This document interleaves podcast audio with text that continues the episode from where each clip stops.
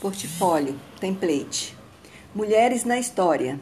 Valdinete Silva de Jesus, RU 28875, Polo Recife, licenciatura em Letras da Língua Portuguesa. 2. É, a história de, das quatro, de quatro mulheres que lutaram contra os holandeses em Pernambuco no período, no período de Dom Pedro, Dom Pedro I, 1645. 3. Sobre Cora Coralina, ela foi uma grande mulher incrível, mesmo com poucos estudos. Ingressou na, pela Academia Goiana de Letras. As mulheres de ontem e de hoje têm lutado para terem seu lugar ao sol, para que seus direitos, sejam no voto, no trabalho, sejam validados. Enfrentar o preconceito, salários mais baixos que os homens e o machismo. 4. A primeira batalha aconteceu no, no Brasil foi em 23 de abril de 19, em 1945, pelas Quatro Marias.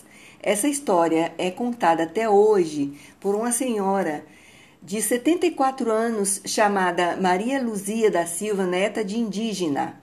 Ela conta que começou tudo começou por Maria Camarão. Foi a primeira mulher a lutar, em seguida Clara, Joaquina e Quitéria, todas agricultoras de origem indígena. As quatro Marias ficaram conhecidas por a Batalha das Heroínas. Foi contra os holandeses que, no período, estavam saqueando o povoado, deixando a, a familiares sem comida. Então, também os holandeses estavam sem comida. As quatro mulheres então ganharam a batalha jogando pimenta nos olhos e água quente nos invasores holandeses. A primeira resistência das quatro mulheres que lutaram bravamente por tudo ou nada. E atualmente, Dona Luzia, moradora, junta todos os moradores do local e anualmente ela apresenta essa história no, no teatro ao ar livre. Dona Luzia foi enfermeira, trabalhou na Igreja Católica por 18 anos, foi parteira, pegou por volta de 100 crianças e, me, e disse que não morreu nenhuma criança em suas mãos, foi benzedeira há muitos anos no lugar e hoje só faz apresentação no teatro. 5. Em Goiás, velho, ficou registrado a vida de Cora Coralina, Cora Coralina, já em Pernambuco. O registro que ficou foi só nos documentários e filmes, e o livro foi em um livro publicado por uma escritora no estado de Pernambuco sobre a encenação teatral ao ar livre, ao ar livre, contada pela dona Luzia a respeito das heroínas de Tejucupapo, Pernambuco.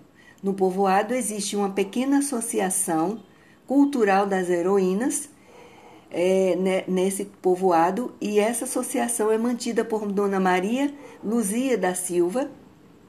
E existe um livro foi escrito por uma escritora pernambucana narrando essa história. 6.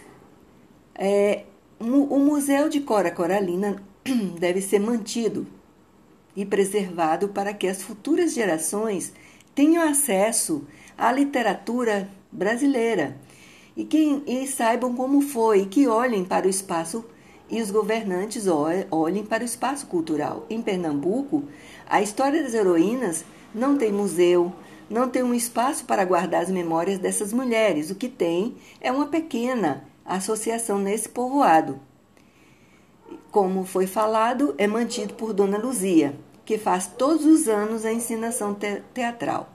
Segundo Dona Luzia, abre aspas, a história dessas mulheres não deve ser esquecida. Não deve ser esquecida, fecha aspas.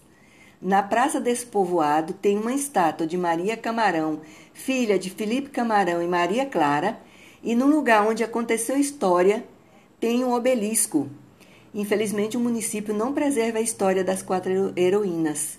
Tejucupapo tem origem indígena, que significa o nome lama preta mole, e Dona Luzia se considera uma heroína por narrar essa história. É isso, pessoal. Muito obrigada.